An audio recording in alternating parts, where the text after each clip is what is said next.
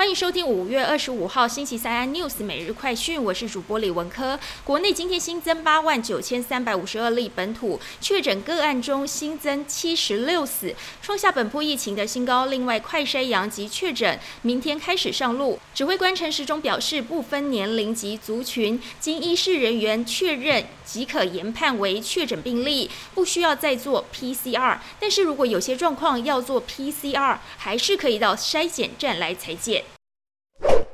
美国枪支问题泛滥，德州一所小学周二发生了枪击事件，造成二十一名的师生不幸死亡。警方表示，十八岁枪手先杀了自己的奶奶，再到学校行凶。白宫为此将半旗哀悼。根据美国联邦调查局 FBI 发布的最新报告，美国去年发生了六十一起随机枪手的事件，创下十多年来的最高纪录，比二零二零年增长了百分之五十二，是二十多年来的最。高纪录。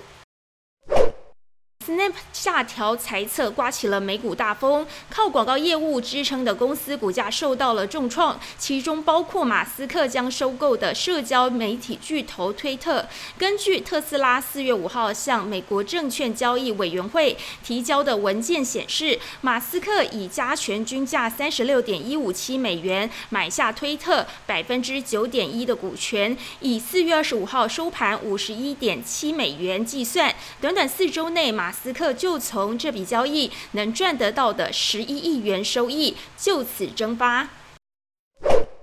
国民党立委蒋万安今天正式被提名出征台北市长。蒋万安说：“感谢党对于他这样的年轻世代信任跟期许，将首都之战这么重要的使命交付他。”对于自己民调下滑，主要对手台北市副市长黄珊珊却上升。蒋万安强调，他一定有信心，台北市长选举让蓝天再现。更多新闻内容，请锁定有线电视四十八八十八 MOD 五百零四三立财经台 News 或上 YouTube 搜寻三立 iNews。